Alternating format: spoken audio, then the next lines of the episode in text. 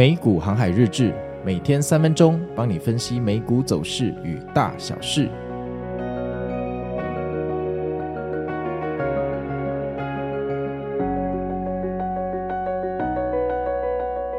大家好，我是美股航海王。那现在的时间是台湾时间的一月四号，礼拜四。那今天的天气看起来不错，但是还是有点冷哦。北部的话呢，大概在十八、十九度。到了晚上仍然是在十六、十五度左右，听起来好像还好，而且全天不会下雨哈。不过出门还是带个外套哈。这种时候如果感冒的话，心情真的很不爽。那我们来看一下，昨天美股又发生什么事情呢？昨天在盘前哦，三大指数的期货啊，就弥漫着这个肃杀之气啊。以前有一首歌叫《双截棍》哦，就赫赫哈一，周杰伦的，他就是说烟烧店的烟味弥漫，隔壁有国术馆哦，空气中有肃杀之气，大概就这个感觉，大概就这个感觉。那开盘之后呢，果然哈不出所料的，继承这个肃杀之气，我们大盘尝试往上突破了，虚情假意突破了一下，然后随即就往下掉，就不演了哈。结果没有想到哈，到了万众瞩目的骗炮时间十一点，居然往上反攻啊！那这个往上反攻简直激励人心，因为我们都知道骗炮时间十一点有可能是我们在航海中的一个灯塔。结果他这个反攻，反攻了六分钟后就掉下来了哈，你能不能持久一点？你到底几岁？你为什么这么不持久？哈，这很令人生气，哎，真的很北宋哈。这个二零二四开盘两天哈，跌的跟低端一样，不知道在干什么东西，真的超想帮大家骂三字经的。但是我们这个善良风俗的节目，我有些听众小朋友都在听，我们不能随便骂赶领养之类的话哈。好啊，然后我们就去地心找哥吉拉，哥吉拉一定很不爽，因为哥吉拉可能还在睡觉啊。到底我们去？干什么东西这样？后来啊，一路到了底部去盘整，啊，底部去盘整哈，然后呃，一直弄到了午夜十二点哈，突然突然开启了一道无重力反弹啊，哎，莫名其妙啊，哎，你刚刚不是要下跌吗？你怎么到底部哈，又给我开启无重力反弹，莫名其妙哈，随即啊，涨了两三分钟后又进入盘整的状态，然后给我们盘整了一个半小时，看到大家都打瞌睡哈，都睡着了。那这种东西就是这样，我常常跟你们讲哈，在判断转折是最容易，判断持续性这是最困难的哈。那基本上一月二号已经告诉你，那很可能是转折的起始点哈。但是你看哦，一月三号你要判断它会不会继续下跌，就显得很复杂，对不对？因为这个时候这个市场的情绪非常的复杂哈，还有想要获利了结的空头，所以自然而然特别的纠结。这种时候我一律哈推荐去睡觉哈。好，那刚刚讲到这个底部哈。开启无重力反弹之后，又给我们盘整了一个半小时。那盘整了一个半小时之后啊，居然又开启了另外一波无重力反弹，涨回日内的高点。天呐，好猛啊！真的是哥吉拉又被我们抛弃了。冲啊，多军是不是要大反攻了呢？掐指一算，哎，Apple 大哥的股市好像慢慢回神了。空军，你们要小心了哈！我们多军只不过进山洞哈，去预约预售屋而已，其实还没有住到山洞里面去。我们要往上冲了吗？结果，呃，这种快乐持续不到一分钟，又开始回落，然后，呃，到了这个半夜三点呢、啊，这个联准会的会议纪要要发布的瞬间呢、送了我们一条断崖线，没救了，整天都在上上下下，还拉到新高，还拉到日内的高点骗我哦，结果没有想到这会议纪要一发布，给我一条断崖线，但说是迟，那是快哈，下一分钟又马上拉回来，而且还突破比断崖线的更高的位置。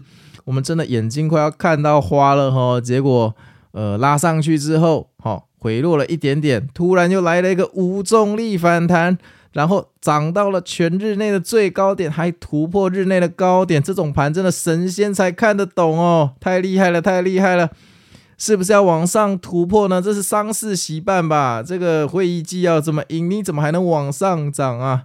结果在高位又盘整了大概二三十分钟后，到了半夜的三点五十，一路下崩，莫名其妙跌到最深处。哥吉拉，我们你们怎么又来了？恭喜今天收在全日最低点哦，烂到爆炸的一天的走势，心电图最后不治往生的一个盘哦。那说实话，这个早上起来看到这个盘哦，真的只有三字经跟二字经想骂而已。就是基本上呢，呃，跨年的时候大家那么开心，我猜现在哈很多网红的这个呃这个对账单最近可能都不晒了哈，因为这两天应该就跌掉很多。我知道大家在这里杠杆都杠很大。那虽然我在这个去年年底啊，其实也才上个礼拜，就拼命的跟大家说哈，这个通常元旦的第一天都会出事，那出事之后就看市场怎么反应。啊，当然你可以期待，哦，他今天晚上哦发了小非农数据，明天发了非农数据之后大 V 天龙了，然后你可以这么期待。那你这么期待的时候，我还是比较喜欢在场外看戏，我通常不会做这种期待，因为。这种东西的博弈成分高到我不太能接受哈。虽然投资是一种赌博哦，是一种有赌博属性的活动，但是我还是比较喜欢在这个赌博占比比较低的时候进行啊。那这种时候你去赌哦，两跳空，三天都收低，这种时候你进去抓反弹，你这个不叫抓反弹，你这个叫做拿头。去打老虎啊，很可能老虎一口就把你的头咬掉。平常你被咬掉手还能活着，被咬掉头你就一命呜呼。你要想清楚哈，想清楚哈。有时候这个韩信的胯下之辱不是没道理的。我记得我之前有一集讲成刘邦，好像还有听众好心跟我讲，我讲错人了，其实是韩信。好，那我们来看一下新闻哦。第一个新闻哦，联准会的会议纪要哈，不像市场预期的这么鸽派哈。那联准会的会议纪要显示哦，昨天半夜三点发的哈，与会者在讨论政策前景的时候，确实认为当前的利率哈可能达到这个本轮紧缩的顶点了。那通膨仍然高于长期的目标，后续也可能有停滞的风险。但是与会者普遍强调，在一定时间内维持紧缩的立场很必要哈。通膨再次升温的风险已经降低了，但与会者也表达过度紧缩也可能导致经济下行的担忧。哈，仅凭这份记录，我们只能确定说，二零二四年会降息啦。哈，但是很难这个撑起我们哈本来期待超过六码的这个降息幅度。那这个我们在元旦发布的那个。美股新法，哈，就是艾伦哥来讲那个，我们都讲过了啦。我在里面就已经讲过，说这个三月要降息，简直痴人说梦话，哈。那这个果然，你看这个马上就应验了，哈。那这个降息路径，哈，真的是笑死人，哈。这个都讲给炒股票的人去炒，哈。反正接下来咱们就看好戏，哈。反正你要知道，美股涨的时候没有天理，下跌的时候比跳楼还要快，大家自己小心一点哦。啊，你不要觉得台湾有什么选举行情，对，我承认台湾有选举行情呐。那说难听一点，是不是选举完之后就没有人会保你了呢？反正选举完是不是就要下去了？大家自己投这个一月哈，最好少做股票哈，多多出去玩哈，多领一点钱出来哈，这个为过年做准备比较实际啊。下一个新闻哦，马士基要暂缓重回红海的航线，运费急升，那这个已经反映在今天台股的货运三雄哦，大家应该都知道了。那这个航运巨头马士基啊，宣布啊延长暂停红海航线的时间，哈，直到另外通知。那高盛啊，周三马上将马士基的评级从卖出啊上调到中立。那说这个全球航线啊受到干扰，导致农历新年前这段很忙碌的时间呐，这个货运又要缺船了哈。未来几周运费会继续上涨啊。红海事件对全球供应链的冲击哈，不至于像新冠肺炎这么严重啦哈。但每次你们嘛都这么说哈，三年前 COVID-19 的时候，你们也说那是暂时，结果暂时占个头了，占了三年哈，所以这种东西哈，公摊背了，听听就好。这个他们讲话也不用负责，还不是薪水照领。他又不像我们说判断一个错误，我们大家就要亏积蓄，对不对？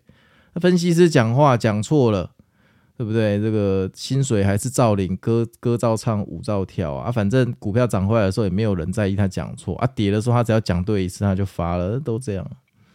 下一个新闻啊，福特啊提高了部分二零二四年式起哈这个 F 一五零 Lightning 车型的价格。那这款皮卡的入门级啊，售价大概调涨了五千美元。不过福特同时也将最高阶的车型哈售价降了五千美元。那福特上个月确认哦，今年呢。把这个 F 一五零啊，Lightning 的产能削减了约一半哈，在电动车市放缓之际，福特正在试图在低于预期的消费需求跟获利能力之间取得平衡。那另外值得一提的就是，F 一五零啊是少数符合电动车补贴新制的车款之一哈。那这我们看看就好，反正你们在台湾也不买福特的车啦，比较少了哈。下一个新闻呢，美国劳工局。下一个新闻呢，美国劳工统计局周三发布的 JOLTS 数据显示，十一月的职缺从上个月上修的八八五万下降到八七九万，低于经济学家预估的八八二万，没关系，你们经济学家的预估我本来就从来都没在听，甚至都反指标哈。那职缺数降到二零二一年来三月的最低，其中自愿离职减少，招聘人数下降，职位空缺和失业人数维持在一点四，进一步证明劳工需求在降温哈。听起来不错啊，怎么股市走这么烂呢？哎。下一个新闻啊，联准会官员看好软着陆，但指出仍然有可能升息，这不是废话吗？我每天也觉得捷运很安全，但捷运还是可能车祸，这需要你讲吗？哈，李士满联准银行主席 Thomas 表示，他有信心美国经济正在走软着陆的道路上，但前方存在一些障碍。所以货币政策制定者要保持谨慎。哎，这不是废话吗？我有信心你开车下班回家平安到家，但是前方仍有可能车祸，下雨天会路滑，所以开车者需要保持谨慎，不要一边开车一边看 Netflix 这种东西哈。哎，我不知道怎么讲啊，反正你们听我的节目久，你们自然要对这种讯息哈有分辨能力。就像托斯科兰尼说的，就是你投资的功力有时候不是技术问题，其实技术真的大家都差不多。我觉得真正的区别是在于你能对某些新闻哈不屑一顾，就把它当垃圾丢掉，这才是真正的重点。就是我觉得有时候投资路上哦，后来影响我最大的其实是舍去法，是舍去法，就是你如何去舍去好不需要的东西。因为这个资讯爆炸，你知道我本来都没什么在看财经的这个一些 KOL 跟这个消息，我是做了美股航海王才开始追踪那些财经 KOL。你知道我现在美股航海王的脸书每天一打开哦，我动态墙各式各样的 KOL 刷不完，完全刷不完，看到最后我脑子都有点怎么说抽筋打结。就是新闻也是哦，不止 KOL，新闻也是各式各样的财经讯息，真的就是这样。就是做投资不容易哈，想一想，我爸那个年代只看财讯纸本杂志的时候，似乎是单纯了一点。好，回到主题哦。那刚刚这个 Thomas 哈，就是这个联准会的主席啊，哈，他说这个呃，联准会的工作就像飞机降落哈，未来有四大风险了：经济的燃料可能耗尽哈，发生意外的动荡，通膨未到达两趴的目标，跟需求意外的强劲，最终导致通膨难以消退，变成延迟着陆哈。那如果这个延迟着陆，就像飞机误点一样。就像飞机误点一样，但是如果是硬着陆哈，我帮他注解一下，就像飞机坠机，但是平安生还哈，大家自己小心哦，这个都拿来割韭菜的。下一个新闻了，比特币跳水哈，因为某份报告，那金融服务公司哈 Matrixport 报告指出。美国证交会本月拒绝比特币现货 ETF 的呢，完蛋了，导致周三比特币暴跌，抹去二零二四年迄今所有的涨幅。那这个我们就继续看下去哈，原因也不用看了啦，反正就看他最后有没有批准。反正如果真的没有批准哈，比特币绝对有一波下修要走哈，这绝对不会是现在跌这样的而已哈，大家自己小心。好，那我们昨天的赖群还是有做呃佛心广播哈。我昨天在赖群跟大家说，这个骗炮时间二三零零有数据，勿追哈，叫你不要追。那至于是追高还是追空，我没讲哈。但我这个不能讲得太明白，但相信昨天你只要有听这个佛心广播哈，那个嗯。这十一点的涨幅哈，那个拉高出货你没追进去，你昨天应该这个今天起床之后应该可以过得蛮舒服的哈，大家自己小心哈。这个现在的盘势很凶险啊，哈，就像在那个亚马逊的河流上面航行，随时都有鳄鱼会把你吞掉，那自己要小心哈。好，那本周周日应该还是有加菜的游戏，但是我们标准会稍微提高哈。我们 IG 的赞要三百六十个，然后脸书呢要两百六十个哈，各提升了二十个赞。如果周日想要听这个免费的集数哈，就是 QA 的话哈，请大家多多支持，帮忙按赞喽。然后我知道大家最近心情都很不好哈，这个跟你们秀秀一下，这没有什么关系啦。股市哈本来就有涨有跌哈，这但是。股市其实最重要的哈，是你下跌的时候做了什么事情，通常不是你上涨的时候做了什么事情。那刚好这个美股航海王订阅制一开哈，这股市就大跌，我也觉得很衰小，但是反正事情就是这样。但是坦白跟你说，我觉得下跌的时候你更需要听心法哦，因为上涨的时候哦，白痴跟高手的绩效不会差太多，但下跌的时候。才是你真正分胜负的时候。那目前我们的订阅数看起来哈，真是非常非常的稀少，少到哈，这我都不好意思讲比例，就是说我们听众的比例跟订阅的比例，给我的心灵打击大概是从四千七百多点跌到大概四千零九十点的感觉，真的是非常非常糟糕。那依照现在这个订阅比例，哈，应该有非常大的可能性，哈，我们可能在线下聚会结束之后，我们的美股心法就会走入历史，哈，就会活在你们的心里，就像那个铁达尼号的 Jack 跟 Rose 一样，Rose 跟大家说，以前有一个，呃，这个 Jack 救了我，但是没有人知道他的存在。我现在跟你们讲，他只活在我的心。大家讲这个话的时候，他在哭了，哈，因为这个最后这个 Jack 救了 Rose 的命嘛，哈，铁达尼号之所以经典，就是它剧情实在是太狗血了。那这个订阅数这么糟糕怎么办呢？身为节目的制作人啊，我跟小编当然要讨论一下应对方案，所以嗯，有可能下个礼拜哈，或下个月哈，会把付费的项目改成美股航海日志，好，就航海日志全部锁起来，就换过来试试看。反正我们的目标是让节目哈，可以在好让我本人正常生活的状况下运营下去啦。好，那过去那两百集那种生活已经不太可能再回去，那太可怕，像监狱一样。那如果你现在本来就已经有订阅哈美股航海王的朋友，你也不用担心啊，因为反正就算这个订阅项目换过来美股航海日志，基本上你还是可以存取所有的节目哈，因为就会变成美股心法是免费。我觉得这个月哈你可能不会有任何的改变。那如果这样做还不成功的话，是不是诶美股航海日志哈以后就五集开放免费两集，那其他三集锁起来，那心法就直接去掉。这个会变成怎样？我们不知道哈，甚至是不是最后呃，这个美股航海日志就全部都移除哈，全部都搬到这个 PPA 上面去。我是最近才开始接触 PPA 这个东西哈，我实际去接触之后，我才知道为什么大家会说我疯，因为我过去做投资的生涯，从来没有在 PPA 上买过任何的东西，我都专注在写日记跟检讨自己的这块路上，这条路上面，所以我们会试各种方式哈，看看。到底市场的需求跟付费的平衡点在哪里？反正他只要能 cover 这个节目所有的开销，那就暂时哈可以缓一口气。但以目前的订阅数看起来，不要说维持它的开销，我看可能买个什么东西都有点困难哦，真的非常非常凄惨。那没关系，我们就继续努力吧。哈，这个时候我非常庆幸，还好我有建了一个 Line 群，还好有办这线下交流会哈，这个至少是实体的资产哦，这个还是不错的。做 Podcast 哦，难怪我那个时候做的时候就。很多 KOL 的前辈跟我说：“你做这个美股，你肯定饿死，都没有人要做美股。为什么？因为美股的听众太少了。那听众少，就会变成说他需要付费；听众多，你就可以靠流量来做变现广告。这是一个非常天经地义的道理嘛。所以呢，就是说美股航海王是一个非常充满热忱、为大家服务的佛心的这个美股的节目，但它的结局最后还是大家决定的哈。如果付费的比例真的这么低哈，那市场上美股的节目就会继续。”好，变得非常的稀少。那那美股的节目少，哈，那些 KOL 就会圈不到钱嘛？也不会哈，因为他们会想办法去台股或各式各样的这个财经节目哈去赚钱。那我不是说他们赚钱不好，只是他们比较聪明，他们选择一个哈饼比较大的市场啊，事情就是这样而已哈。所以呢，这到头来还是说，就是做美股的人在台湾最后又回到一个孤儿的状态，到底能不能改变这个局势？哈，这个大家要自己想清楚，因为这影响到的是你们，其实不是我哈，因为我本来就是靠交易赚钱的。